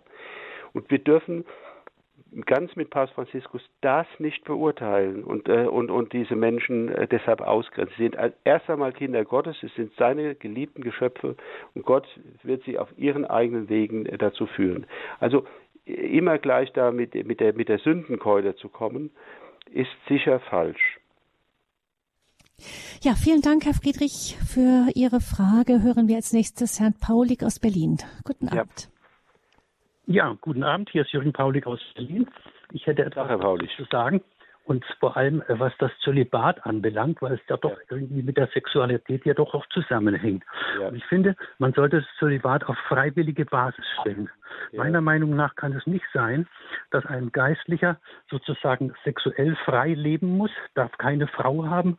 Mhm. Ja, man sollte es ihm freistellen. Und es kann nicht sein, so meine ich, ja, mhm. dass die liebende und helfende Zweisamkeit zwischen Mann und Frau mhm. den Geistlichen verwehrt wird. Nicht? Das ist das ist eine, für mich eine Diskriminierung der Frau. Die Frau wird dafür angesehen, dass ein Geistlicher das Evangelium nicht wirksam verkünden kann. Und das kann es doch nicht sein. Ich ja. finde, man sollte es auf freiwilliger Basis stellen. Nicht? Ja. Einer, der das Zölibat leben will, ja, gut. Aber wer eben eine Partnerschaft haben möchte, Mann und Frau, wie ich so sagte, die liebende und helfende Zweisamkeit zwischen Mann und Frau, darf den Geistlichen nicht verwehrt werden. Das ist meine Meinung dazu. Mhm. Ja. Also es gibt auch, äh, ja, das ist eine äh, gute, schätzenswerte Meinung. Die, es gibt ja auch, äh, äh also katholische Kirchen, zum Beispiel haben, haben wir Freunde im Libanon, äh, dort äh, kann man heiraten. man muss sich allerdings vor der Priesterweihe entscheiden ähm, und also die, die müssen also sehen, dass sie rechtzeitig verheiratet sind oder dann eben die Ehelosigkeit zu leben und das wird auch hochgeschätzt als eben die Lebensform Christi. Und ähm, ja, darüber kann man, kann man lange sprechen. Wenn, wenn es denn so wäre, dass äh, die, äh, der Zölibat zu, durch die Bank zu Deformationen der Persönlichkeit führen würde, ja, dann müsste man ihn, müsste man ihn wegtun. Ja, muss, müsste man ihn abschaffen. Aber ähm, es gibt äh, äh, äh eine Reihe von evangelischen Geistlichen, die sagen, also zum Beispiel auch Frère Rocher Schütz hat gesagt, ich warne euch, den Zölibat zu schnell über Bord zu werfen. Ihr wisst nicht, was ihr euch einhandelt, ja. Denn es kommen andere Probleme. Stellen Sie sich vor, äh, Sie sind Pastor, Sie sind im Amt, die Ehe funktioniert nicht, die Kinder hauen über die Stränge, äh, Sie äh, gehen auf äh, falschen Wegen. Also es kommen andere Probleme. Und ich muss sagen, ich habe in meinem Leben schlimme Zölibatäre erlebt, aber ich habe auch glänzende, eindrucksvolle, mit Jesus verbundene Gestalten erlebt. Und äh, das hing ein bisschen damit zusammen mit der Ganzhingabe, die man in der Ehe leben kann. Und aber wie es im Neuen Testament auch vorgesehen ist, die auch direkt Gott, wenn es eine Berufung dazu ist, Gott meint, die, die Lebenshingabe an Gott. Ja, mhm. darum soll das eben auf einer freiwilligen Basis auch äh, fungieren, äh, die ganze Sache, finde ich. Einer, der eine ja. Beziehung haben möchte, kann das Evangelium genauso gut vertreten, hat sogar noch die liebende und helfende Unterstützung auch seiner Frau mit dazu, mhm. die ja in anderen Religionsausübungen ja auch stattfindet. Nicht? Und der mhm. andere, der dann sagt, nein, ich möchte da ganz davon frei sein, der soll es dann auch so machen. Aber das andere, wir sind doch nun mal auf diese Zweisamkeit angelegt. Gott hat Mann und Frau erschaffen, ja, dass sie in ja, liebender und helfender Zweisamkeit einander ergänzen. Und das sollte auch das Zölibat auf der einen Seite ja, aber auf der anderen Seite nein. Wenn ich sage, jawohl, ich möchte eine Partnerschaft haben, die liebende und helfende Zweisamkeit zwischen Mann und Herr Frau. Herr Paulik, wir haben Ihr, wir haben Ihr Anliegen verstanden, glaube ich. Wir mhm. haben Ihr Anliegen verstanden. Das ist ja auch im, im Diakonat haben wir ja auch eben Diakone, die eben auch in der Verkündigung stehen, die auch ähm, in Predigen in den Gottesdiensten, die eben auch verheiratet sind. Ich werfe nur ein, dass ich alleine in, in meinem Bekanntenkreis äh, drei verheiratete ehemalige Pastoren habe, die gesagt haben, dass ähm, das Pastorenamt mit der Familie nicht kompatibel gewesen sei. Wäre natürlich dann auch die Frage, wenn, wenn Priester verheiratet sind, hätte man dann auch solche Fälle vor sich, wo dann einer sagt, jetzt streikt die komplette Familie, das geht so nicht mehr. Was macht man dann mit einem geweihten Priester, der dann sich einen ganz anderen Job suchen will, weil weil, weil er mit der Familie nicht weiterkommt. Also wie gesagt, es tut sich ein weites Feld auf mit vielen Fragen, die damit zusammenhängen. Also der evangelische äh, Pastor hat mir mal gesagt, im Rheinland gäbe es einen, äh, der habe fünf Ehen hinter sich, ein Pastor. Ja, also hm. auch das muss man sehen. Ne? Genau, es ist vielleicht nicht, ähm, viele sagen, glauben gerne daran, dass die Aufhebung des Pflichtzölibats eben dann die Probleme der katholischen Kirche, was zum Beispiel die Anzahl der Priester und so ähm, ist, lösen würde. Aber da machen andere, auch evangelische äh, Pastoren, die ich kenne, durchaus auch ein Fragezeichen hinter. Hm. Mhm. Aber dennoch, danke Herr Paulik für Ihren, für Ihren Einwurf, Ihre Anmerkung. Hören wir weiter Herrn Mark, der uns aus Freiburg anruft. Herr Mark? Grüß, Herr Mack, grüß ja, schön, ja, schönen guten Abend, äh, Frau Fröhlich, schönen guten Abend, Herr Mäuser. Ja, Zunächst Abend. einmal vielen Dank, äh, wieder Ihnen zuhören zu dürfen. Sie haben ja schon vor zwei, drei Monaten mal in der Lebenshilfe mhm. äh, sehr intensiv, sehr gut darüber gesprochen. Mhm. Ähm, ich habe Sie auch kennenlernen dürfen vor vier Jahren auf der Mehrkonferenz. Da ah, kamen ah, ja. wir miteinander ins Gespräch. Ich habe Ihnen erzählt, dass der Jukat, dass das äh, für mich der Türöffner sozusagen zur Kirche und zu den Sakramenten war. Ah, wie schön. Es war ein Gespräch damals, das mich bis heute, an das ich mich sehr gerne zurückerinnere und ja, also von daher, und ich bin auch in Facebook, verfolge ich das immer, was sie machen mhm. und äh, verfolge auch natürlich die Diskussionen, äh, die sich da teilweise entwickelt haben äh, zu ihrem neuesten Buch. Ich muss mhm. gestehen, ich habe es jetzt leider erst ähm, bestellen können. Ich hatte so viel anderes zu lesen, aber ich habe mir jetzt fest vorgenommen, in den nächsten Wochen das dann auch anzugehen, ihr Buch zu lesen. Ja, schön, schön. Ich will Folgendes sagen. Yeah. Ähm, zum Missbrauch konkret kann ich Gottlob nicht sagen, weil mir Gottlob kein Missbrauch widerfahren ist. Und das ist auch in meinem Bekanntenkreis, Familienkreis zum Glück nicht gegeben hat. Mhm. Was ich aber sagen kann, als jüngerer Christ, als jüngerer Katholik, der, ja, wie soll man sagen, wirklich mit beiden Beinen eigentlich im Leben steht, ähm, Kontakt auch hat, natürlich vor allem auch zu Menschen, die jetzt mit dem Glauben nichts am Hut haben, ja. Ähm, die auch vor allem auch die, die Sexualmoral der Kirche natürlich nicht verstehen können, aber auch eben im Dialog mit anderen Katholiken ist. Da ist ja das Spann, äh, die Spannbreite an Ansichten sehr groß, wie wir auch heute Abend schon ja. durchaus ähm, raushören konnten. Ja. Und klar, wir sind hier in Freiburg immer noch geprägt vom Professor Schockenhoff. Wir mhm. hatten ihn als Prediger in Münster bei den mhm. Messen sonntags. Also ich bin auch in den Genuss gekommen. Mhm. Und es ist natürlich schon was, was dann auch prägt. Und dann kommt es eben zu diesen Diskussionen, ja, warum kann man das nicht tun? Und die Neubewertung der Homosexualität, die, die mhm. Neubewertung der Vorehelichkeit. Also das sind schon Themen. Und ja. ich bin im Hauskreis, wir haben einen Hauskreis, wir haben einen Gebetskreis, treffen uns da, um um geistliche Texte zu lesen, vor allem die Heilige Schrift, aber auch verschiedene andere Bücher. Wir haben uns Dietrich von Hildebrand beschäftigt. Ah, toll. Einigen anderen Büchern. Ich toll, also auch, das, das ist äh, wenn ich Sie unterbrechen darf, das ist eine wirkliche ja, Empfehlung. Es gibt ein wunderbares Buch über Liturgie und Persönlichkeit. Haben Sie das gelesen? Genau. Nee, das haben wir nicht gelesen. Das, Müssen ähm, Sie lesen, toll. Ja, das werde ich mal vorschlagen. Aber ich werde auf alle Fälle auch vorschlagen, dass wir uns mal mit Ihrem Werk befassen. Ja, schön. So, das aber auch nicht, worum es mir geht. Und ich ja. möchte mal ganz allgemein kurz sagen, also da sind viele drunter, bei denen, ich meine, ich selber gehöre da eigentlich auch dazu. Wir sind oft ohne Glauben aufgewachsen, ohne Kirche. Und wenn wir im Kontext der Kirche aufgewachsen sind, dann sage ich mal eben in dem, wie Sie das auch vorher aufgeführt haben, so in der Fläche, ähm, wo halt, ich sage jetzt mal ein bisschen salopp, nicht allzu viel los ist in der Hinsicht. Ja. Und ich habe auch die geistlichen Gemeinschaften kennengelernt, Jugend 2000 und verschiedene andere. Und da bin ich eben auch mit der Theologie des Leibes, mit der ja. Sexualmoral und natürlich mit dem Jukat, gar keine Frage, mhm. Wirklich mal in Kontakt gekommen und habe das auch wirklich für mich so ja. im Alter von 19, 20 Jahren wirklich als Schatz erkennen dürfen. Ja. Und man muss sagen, ich war jetzt nie der große Rebell, der jetzt alles hinterfragt hat, aber ähm, das war dann einfach, da ist, da sind mir da einfach nochmal die Augen aufgegangen. Und das versuchen ja. wir, versuche ich eben auch an andere weiterzugeben, so gut dass das möglich ist. Ja. Und da sehe ich aber halt schon diese Diskrepanz, die wir da auch eben im Hauskreis, also, also da, der begegnen wir ja alle. Also ich bin jetzt kein Theologe, aber die anderen, das sind mehrheitlich oder sind einige Theologen drunter. Und es ist schon wirklich schwierig, also für diese jungen Leute, die da auch mit sich ringen, die da ja. auch mit sich selber im, im, im Ringen sind. Und wenn mhm. die dann von allen Seiten und jetzt eben noch die Bischöfe, also ja. ich sage jetzt mal, ich sage jetzt mal, ja. ich, ich mache jetzt da mal aus meinem Herzen keine Mörderprobe. Ich fühle mich manchmal wirklich alleingelassen durch die Kirche. Ja, ja, wie, ja. wie, der letzte Mohikaner, wenn ich das einmal so sagen darf. Das ist, äh, der, man bemüht sich, es fällt einem schwer, man fliegt hin, man steht wieder auf und dann sagt einem der Bischof, ha, was bist du auch so blöd auf gut Deutsch gesagt, du lebst noch nach unserer Moral. Also ich sage jetzt mal ganz salopp hier.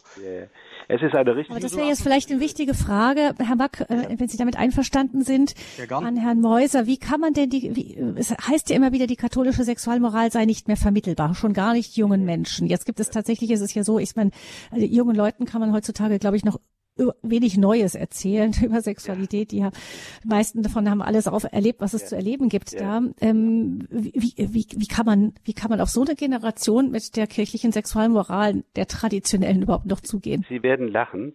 Die jungen Leute, die heute in den Erneuerungsbewegungen sind, die haben nahezu alle Kontakt mit der Theologie des Leibes. Das ist ein unglaublich segensreiches Instrument. Und natürlich haben junge Leute, wenn sie mal so, äh, so 25, 30 sind, jede Menge Erfahrung, die wir äh, damals nicht hatten.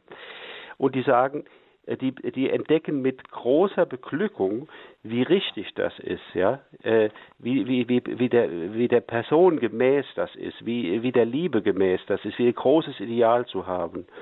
Und ich denke mal, wenn ich da was zu sagen hätte, würde ich heute einfach damit anfangen, äh, jungen, jungen Leuten zu sagen, pass mal auf, es gibt eine Reihenfolge. Die Reihenfolge ist, äh, ist nicht so, wie du sie bei Netflix erlebst. Ja, ich habe jetzt letzte äh, mal einen kurzen Einblick in der Soap bekommen.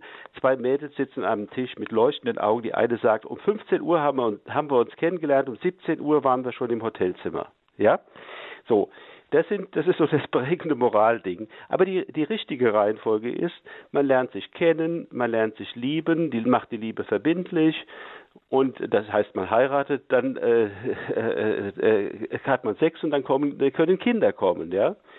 Und äh, bei dem Modell eben aus Netflix äh, kann ein Kind kommen. Und äh, ich würde die, die Sache vom, ja. von äh, jungen Leuten von der Abtreibung her erklären. Wenn du vermeiden willst, dass du ein Drama, das über Generationen gehst, in die Welt setzt, dann schau, dass du die richtige Reihenfolge und schau dir an, was die Liebe ist. Und äh, da kann man junge Leute durchaus erreichen. Hm. Ähm, nämlich ansonsten, so wie Sie es eben geschildert haben, das klingt ja wahrscheinlich für die jungen Leute, das, das klingt erstmal sturzlangweilig, aber wenn man dann weiterfragt und eben über das Thema Abtreibung, über Kinder kommt, dann, ja. Ja. Ähm, dann hat man noch mal eine andere eine andere, zu, eine andere anpacke? Nee, ich höre immer wieder von jungen Leuten, die mir sagen, Mensch, hätte ich das mal gewusst, ja. Wie schön, ja. Ich, ich hätte ganz anders gegeben. Und diese jungen Leute äh, haben sein, Mensch, ich muss da den 15-Jährigen sagen, ja, ich muss da was weitergeben. Also da kommt eine, äh, eine, also es sind natürlich noch nicht so ganz viele, aber es kommt eine neue Generation.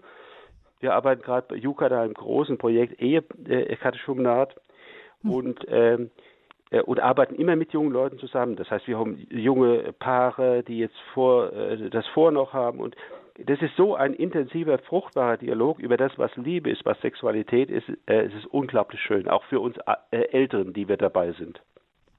Man kann ja auch beobachten, also ähm, es, es gibt ja wohl auch allgemein eine Sehnsucht junger Menschen nach stabiler Beziehung. Also ja. eine, eine Goldhochzeit rührt auch junge Menschen heute noch mehr an als Ehe Nummer vier von Gerhard Schröder oder Ehe Nummer fünf von Joschka Fischer oder Ehe Nummer acht von Liz Taylor.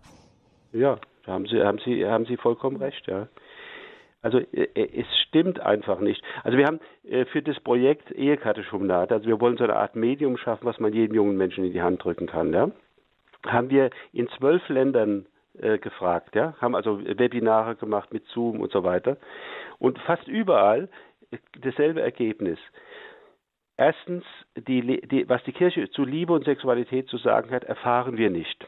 Ja? Oder wir erfahren es nur ganz am Rande die, die, die Patterns oder die, die, die Muster, wie wir leben sollen, erfahren wir klassischerweise über die Familie. Aber die Familie geht kaputt, sie ist spirituell ausgehöhlt, da passiert nicht mehr viel. Das nächste Medium ist eben halt Netflix. Das sind also diese ganzen Soaps, die sozusagen moralprägend sind, die eine Art Zivilmoral, äh, die Standards von Moral äh, liefern.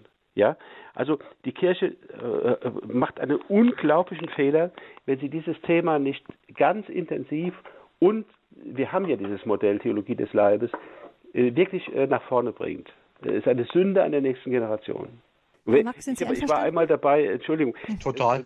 Ich habe mit einem Weihbischof gesprochen, einem deutschen Weihbischof, der, der, mir sagt, na, also das mit vorehelich, das können Sie doch niemand mehr erzählen. Ja, ein deutscher Weihbischof. Genau. Mhm. Ich sag, Aber Sie haben festgestellt, Mann. das kann man durchaus. lieber Mann. Ja. ja. ja. Dankeschön, Herr Mack, für Ihren Anruf.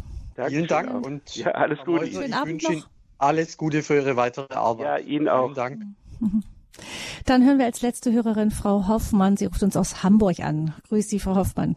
Hallo. Grüß Gott. Also herzlichen Dank für die Sendung. Herr Meuser, ich möchte eine kleine Anmerkung erstmal machen. Also ich denke, wir leben in der Ehe nicht, da haben wir nicht Sex, sondern wir leben die Ehe. Mhm. Auf diese sprachliche äh, Feinheit würde ich Sie gerne hinweisen. Ja. Ich war entsetzt, als ich den Text äh, von Schockenhoff gelesen habe, den er vor der äh, Bischofskonferenz gehalten Richtig. hat. Und äh, ich habe nirgendwo erfahren, dass es da einen Aufschrei gab. Ja. Und äh, ich habe mit unserem Erzbischof darüber gesprochen und äh, er sagt, naja, also wir können denen nicht sagen, sie sollen keusch leben und so weiter und die leiden und so weiter. Und was soll ich denen als Bischof sagen? Mhm. Und äh, ich sagte, es ist sehr unglaublich, die Lex äh, Schockenhof, wenn man sagt, ja, die Medizin hat heute ganz andere Inter äh, Erkenntnisse. Ja, die, ähm, die Aufgabe der Medizin ist nicht unbedingt in erster Linie, also wir wollen doch eigentlich als Christen, haben wir als Ziel das ewige Leben. Und ja. dazu gehört dann eben auch, ich sage es jetzt mit einem Wort, das kaum mehr vorkommt, ein Tugendstreben. Und Richtig. die Kirche hat alle Möglichkeiten, uns die, äh, die Anleitung zu geben. Und es war ja wunderschön, dass jetzt immer wieder die äh, Theologie des Leibes ins, ins Gespräch kam. Und meine Erfahrung ist auch, dass gerade junge Menschen aus geistlichen Gemeinschaften, bei denen das auch thematisiert wird, verstehen und zu ganz glücklichen Ehen führen, äh, führt es dann ja. und eben bei manchen auch zum geistlichen Beruf. Ja, ja, ja, wunderbar. Also, Aber, also diese Lex Schottenhoff, dass so etwas in der Kirche Fuß fassen konnte und jetzt auch für den synodalen Irrweg ja. maßgebend ist. Ja. Äh, ich weiß gar nicht, was wir, die wir davon überzeugt sind, dass die Kirche die Wahrheit über alle Zeiten verkündet ja. und dass ähm, diese Lebensform, die Lebenswirklichkeiten ja nicht das Ziel haben, äh, den Willen Gottes zu erfüllen, sondern ja. Egoismus sind, ja, ja. Ähm, wenn das nicht verkündet wird. Ähm, also ich bin jetzt eine alte Frau, äh, aber mich äh, bekümmert eben, wie es den jungen Leuten geht. Ja, also Frau Hoffmann, ich bin ganz begeistert. Sie haben wirklich die, den Nagel auf den Kopf getroffen. Diese Schockenhoff-Vorlage ist eine einzige Katastrophe. Ja, ich habe es in meinem Buch habe ich 14 Einwände gegen die, habe das mal versucht mal detailliert auseinanderzunehmen.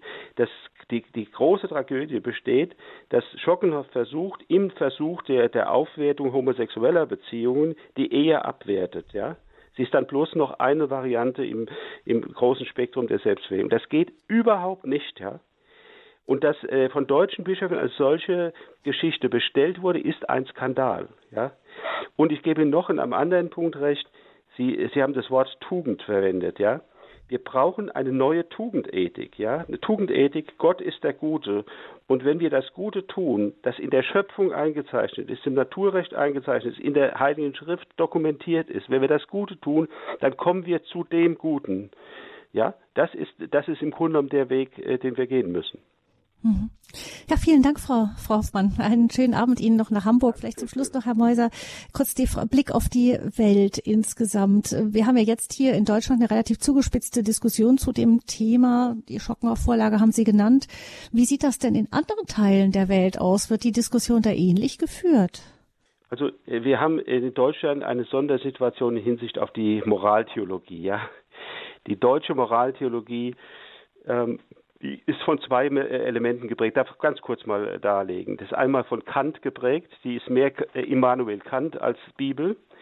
Und zwar die Autonomie des Menschen, ja, also ich bestimme, was ich will, ja, was mein Weg ist.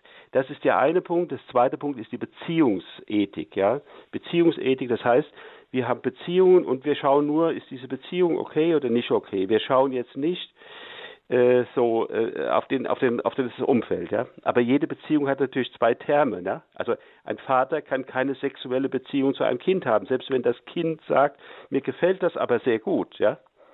Äh, dann stimmen die Terme nicht einfach, ja. Das passt nicht zueinander, ja. Also ein Versuch, nur mit, äh, mit Autonomie und Beziehungsethik eine neue Sexualmoral zu, zu bauen, ist eine Katastrophe. Und dass Bischöfe das jetzt unterstützen, der synodale Weg das sozusagen als offizielle Vorlage macht, ich kann nur davor warnen, ja. Ich habe den Bischöfen einen sehr harten und sehr klaren Brief geschrieben und sagt, wie können Sie das machen? Das heißt, in anderen Teilen der Welt wird die Diskussion in diesem Entschuldigung, Bereich ich wieder. nicht ja, so offensiv in anderen Teilen der Welt gibt es andere äh, Ansätze, eben tugendethische Ansätze, wie Frau Hoffmann sehr richtig bemerkt hat. Und es spielt auch der Katechismus eine ganz andere Rolle. Ja? Also wir haben in Deutschland eine Nichtrezeption des Katechismus, die ähm, äh, über Jahre hinweg betrieben wurde. Aber wenn Sie in Amerika gehen, da, da lernen die Kinder rauf und runter Katechismus. Philippinen habe ich dasselbe erlebt, in Zentralamerika dasselbe. Ähm, in vielen Ländern ist das so, ja. Wir sind in einer Sondersituation und meinen, wir könnten die Welt belehren, wie, es, wie, wie die Moral geht. Vielleicht von daher auch verständlich, dass ähm, auch aus Rom dann eben manchmal wieder Rufe rüberschallen, die das Ganze ein wenig zurückpfeifen. Die werden das auch, äh, die werden das im Ganzen zurückpfeifen. Das ist ein, eine, eine, eine geplante Frustration. Hm. Die, die, die meisten, äh, die, die zentralen Themen, die auf dem synodalen Weg kommen, werden in Rom keine Akzeptanz finden. Die Weltkirche wird nicht zustimmen. Das wird in Deutschland dann ein großes Zähneknirschen und, und Heulen und Klappern und was das Kuckuck geben. Aber äh, äh, äh, es hilft nichts. Äh, wir sind Teil der Weltkirche und wir sind nicht, wir haben nicht das Prophetische gepachtet für uns. Freie Liebe über neue Sexualmoral, das ist das Thema hier gewesen in der Standpunktsendung bei Radio Horeb mit Bernhard Meuser. Sein Buch ähm, können Sie im Fontis Verlag finden. Sie können aber auch die Angaben zum Buch bei uns im Programm finden, wenn Sie auf die Internetseite gehen horeb.org, dann ins Programm von heute und neben der Sendung, 20 Uhr Sendung Standpunkt, gibt es das Infofeld Infodetailfeld. Da finden Sie auch die Angaben zum Buch. Vielen herzlichen Dank, Herr Mäuser, für diese Sendung und ähm, ja, Danke, dass Sie uns das Thema jetzt auch im Standpunkt noch einmal wirklich gründlich und fundiert auseinandergefaltet haben. Vielen herzlichen Dank. Wir wünschen Ihnen von Herzen Gottes reichen Segen auch für die weiteren Buchprojekte zum Thema Ehe, Katechumenat und so weiter. Alles Gute ja. wünscht Gabi Fröhlich und Ihnen, liebe Hörerinnen und Hörer, noch einen guten Abend.